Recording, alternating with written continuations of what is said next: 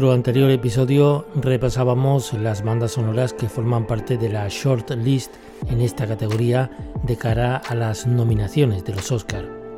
En esta segunda parte hablamos del resto de las composiciones que han sido preseleccionadas y que podrían estar entre las cinco nominadas que se darán a conocer el próximo 15 de marzo. Esto es El Ojo Inquieto.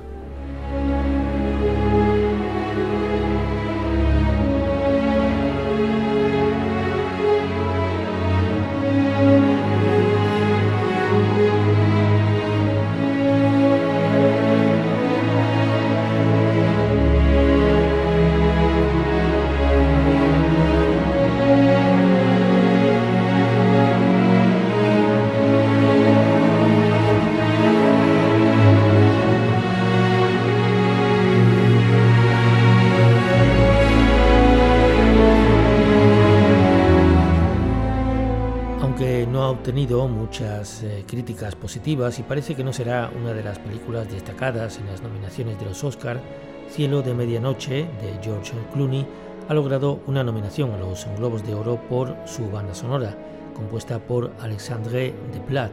y puede tener alguna posibilidad para los Oscar, aunque sería extraña una nominación a la música sin que la película esté presente en otras categorías.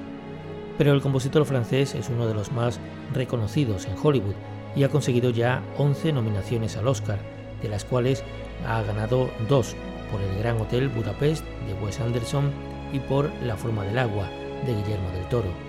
Para la última película dirigida y protagonizada por George Clooney, con el que Alexandre Desplat ha colaborado en cuatro de los siete films dirigidos por el actor, el músico ha compuesto quizás su banda sonora más amplia, unos 90 minutos de música, por lo que la partitura está presente en buena parte de las escenas.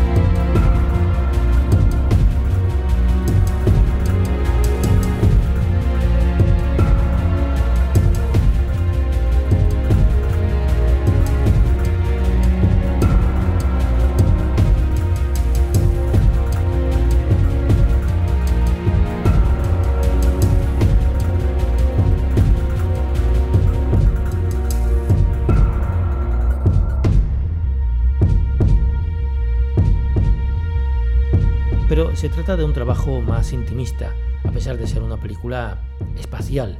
pero centrada principalmente en las relaciones humanas.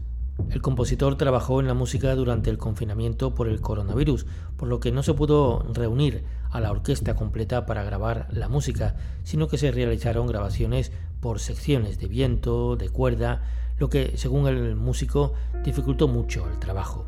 Se trata de una banda sonora que, aun teniendo el sello característico de Alexandre Desplat, utiliza orquestaciones diferentes y construye momentos que son a la vez íntimos y perturbadores, como el que suena en la secuencia de las gotas de sangre, que conforma una tonalidad casi poética de la muerte en el espacio.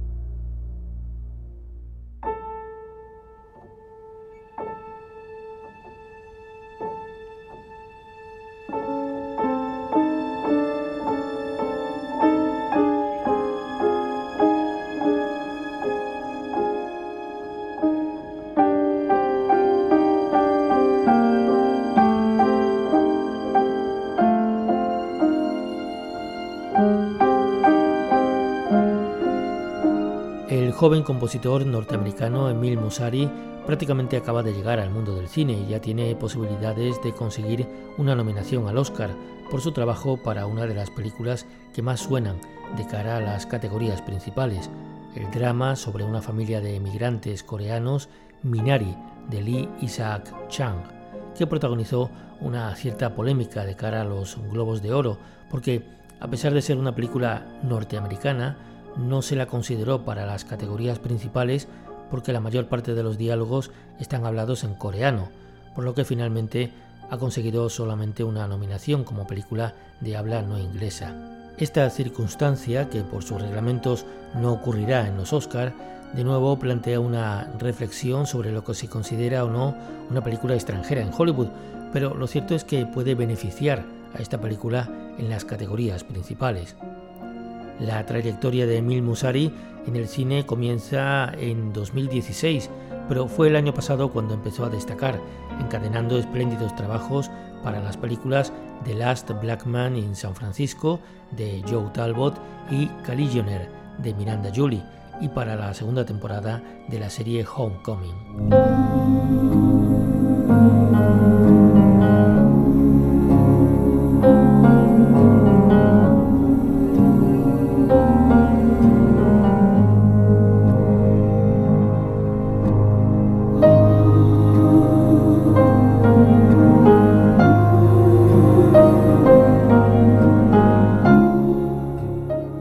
Sonora de Minari se mueve por terrenos melancólicos y con cierto aire de nostalgia, mezclando una formación sinfónica de 40 instrumentos de cuerda grabada en Macedonia junto a instrumentos solistas como una guitarra acústica que le da una cierta sonoridad cercana a la tierra, esa que utiliza el protagonista como zona de cultivo, así como sonoridades de sintetizador.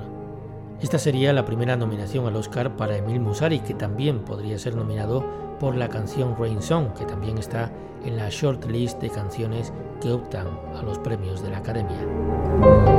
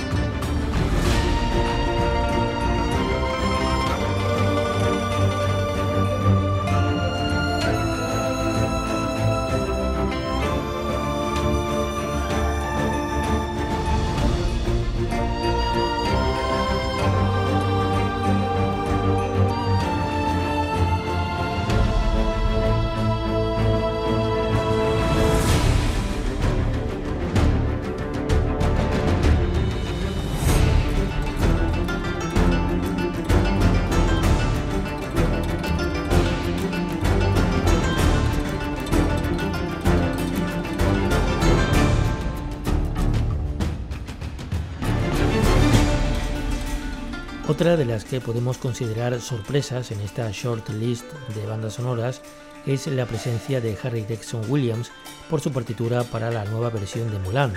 de Nicky Caro.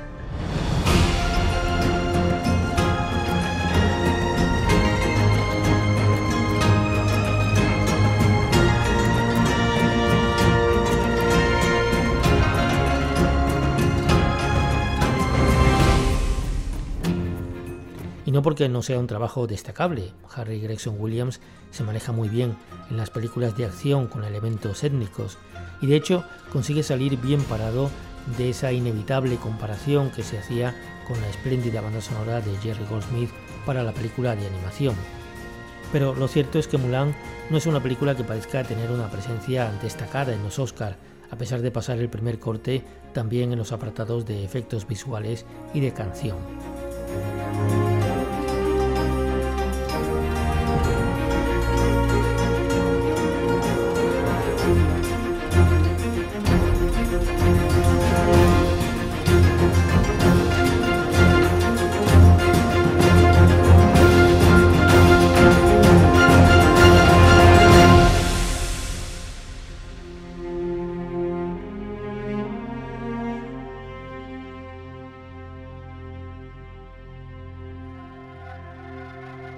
Harry Gregson Williams ya había colaborado con la directora neozelandesa Nikki Caro en su película La Casa de la Esperanza, y lo cierto es que el compositor inglés despliega su capacidad para manejar una gran orquesta junto a una amplia variedad de instrumentos orientales, como el violín chino, el bambú, el erhu o el duduk, creando una extensa paleta llena de sonoridades muy coloristas. A pesar de su extensa trayectoria en el cine, Harry Gregson Williams aún no ha sido nominado al Oscar, pero no estamos seguros de que las posibilidades de la película Mulan le lleven a conseguir este año su primera nominación.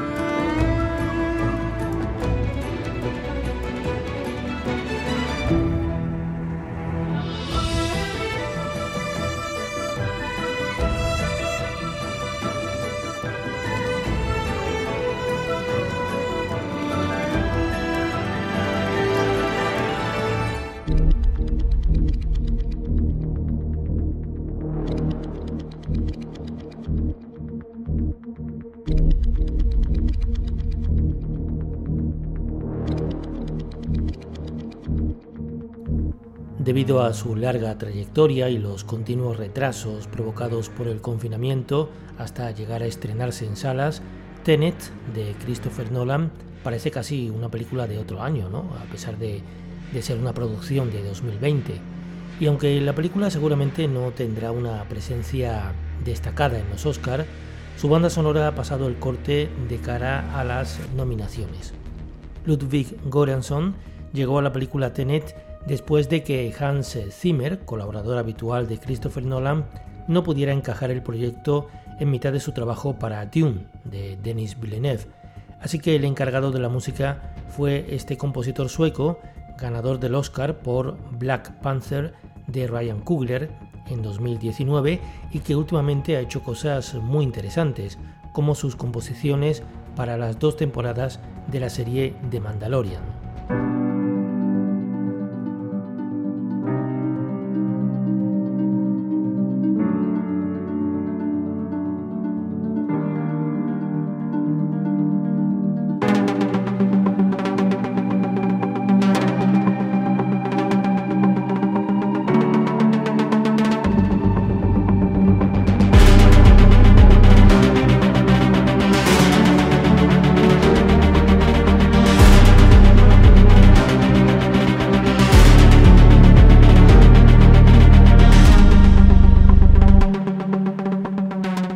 Más interesante de su propuesta musical es la forma en que Goranson ha conseguido trasladar a la banda sonora la compleja trama de inversión temporal de la película. De esta forma, grabó segmentos de música que después reprodujo al revés y seguidamente pidió a sus músicos que trataran de imitar ese sonido revertido, podríamos decir.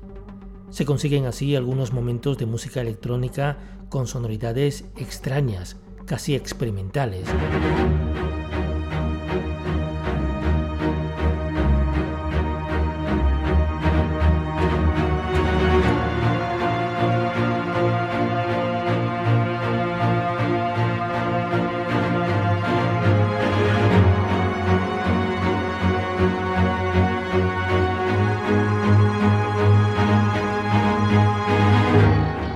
Tema The Algorithm, por ejemplo, escuchamos una frase musical tras las cuerdas, muy al estilo de Hans Zimmer.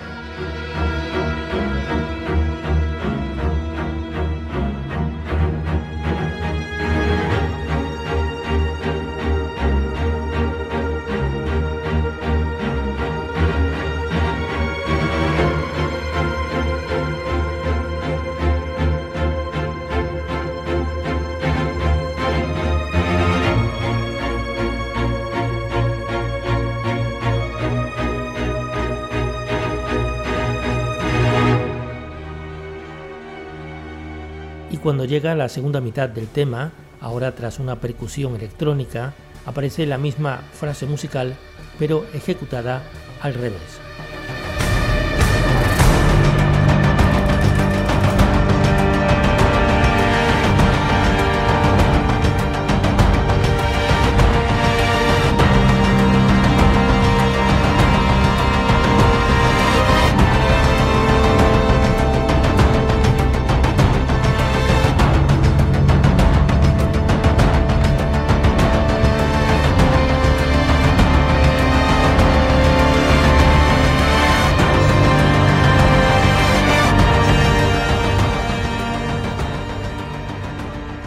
Ludwig Goranson construye así temas que son palíndromos, empiezan y acaban de la misma forma, igual que la película está plagada de palíndromos, desde el mismo título, Tenet, hasta el nombre del antagonista, Sator, que leído al revés, Rotas es el nombre de la empresa donde se desarrollan algunas escenas, o Arepo, nombre de un comerciante de arte, que en su reverso, ópera, es el lugar donde comienza la película, el edificio de la ópera de Oslo. Es un trabajo musical que merece ciertamente una nominación al Oscar, aunque desgraciadamente las mezclas de sonido impiden que la música encuentre su espacio en la película.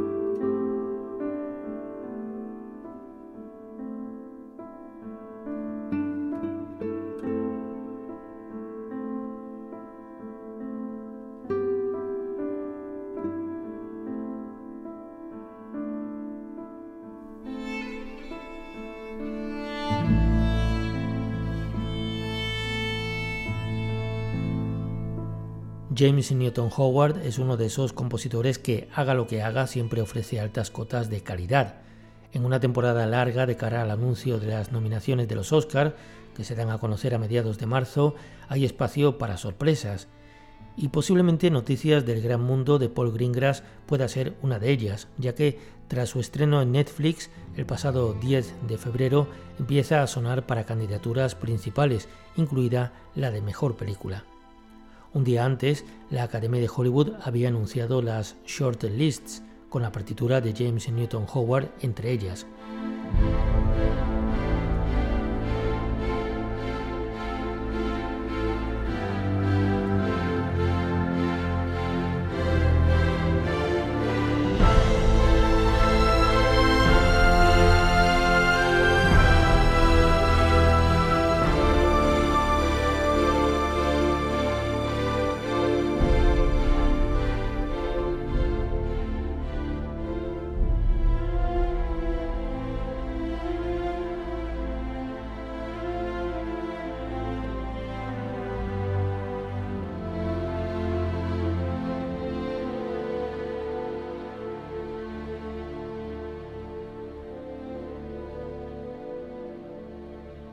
Se trata de un trabajo que, a pesar de formar parte de una película que se desarrolla en el viejo oeste, tiene un carácter más intimista, más eh, centrado en la identidad del protagonista. De hecho, la primera vez que la banda sonora tiene sonoridad de western es cuando los dos protagonistas inician su camino hacia Dallas, aunque la partitura se construye en torno a instrumentos solistas que nos acercan directamente a la época, como la guitarra acústica y el banjo. La grabación de la banda sonora fue afectada por el confinamiento y como hemos visto en otros casos, James Newton Howard tuvo que dirigirla de forma remota, con los intérpretes en la sala Abbey Road de Londres que solamente permitía la entrada a 40 músicos como máximo, mientras el compositor estaba en Los Ángeles. James Newton Howard ha sido nominado al Oscar en ocho ocasiones pero no ha obtenido ningún premio hasta la fecha.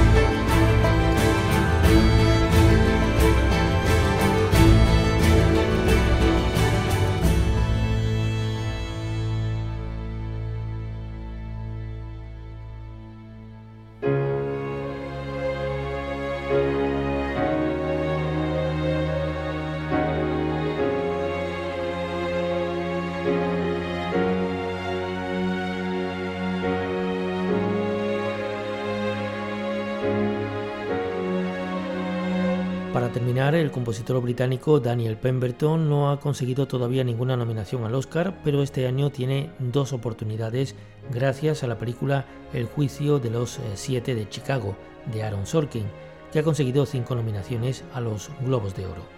Tanto la música original como la canción, que forma parte de la banda sonora, han pasado el primer corte de cara a los Oscar. Daniel Pemberton ya trabajó con Aaron Sorkin en su primera película como director, Molly's Game, en 2017 y anteriormente en Steve Jobs, de Danny Boyle, por lo que conoce bien el estilo del guionista, ahora también realizador. La partitura se construye en base a cuatro momentos clave en la película, la apertura, la primera revuelta, la segunda manifestación en la calle, que acaba en violencia, y el final del juicio de forma que el compositor creó lo que él denomina cuatro sinfonías Sorkin, como si se tratara del libreto de una ópera.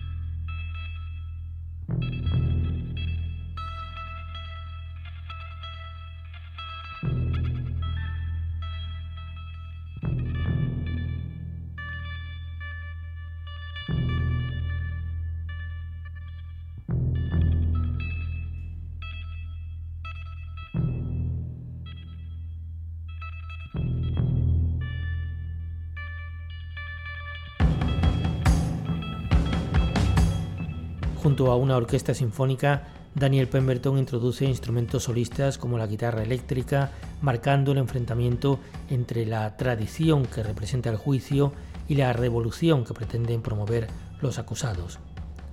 La canción, que interpreta la cantante Celeste eh, Hear My Voice, es una de las que mejor se incorporan a la banda sonora de todas las que están en las listas de precandidatas, porque se desarrolla desde el comienzo de la película solo murmurada.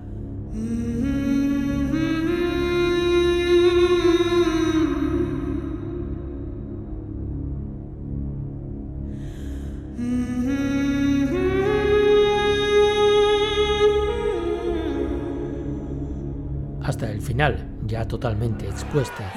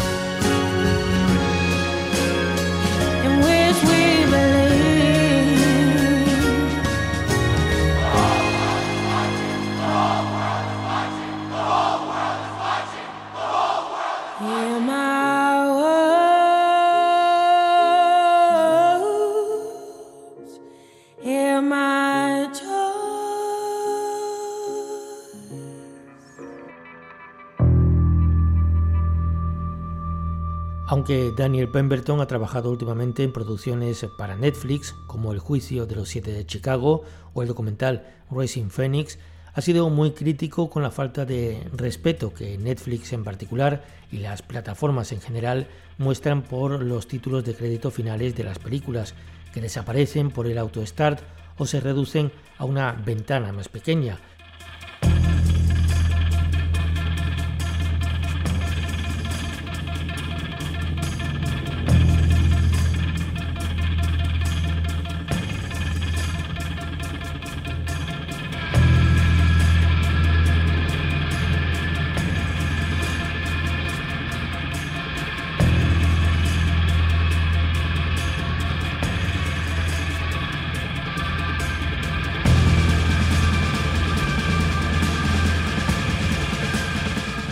aquí nuestro segundo repaso a la short list de las bandas sonoras que han sido preseleccionadas de cara a las nominaciones de los Oscar,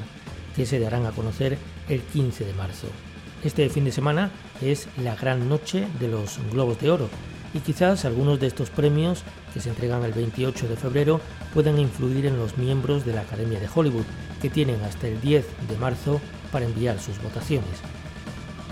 Ya sabéis que también podéis seguirnos con más información de películas y series en nuestro blog en primerafila.blogspot.com. Gracias por estar ahí.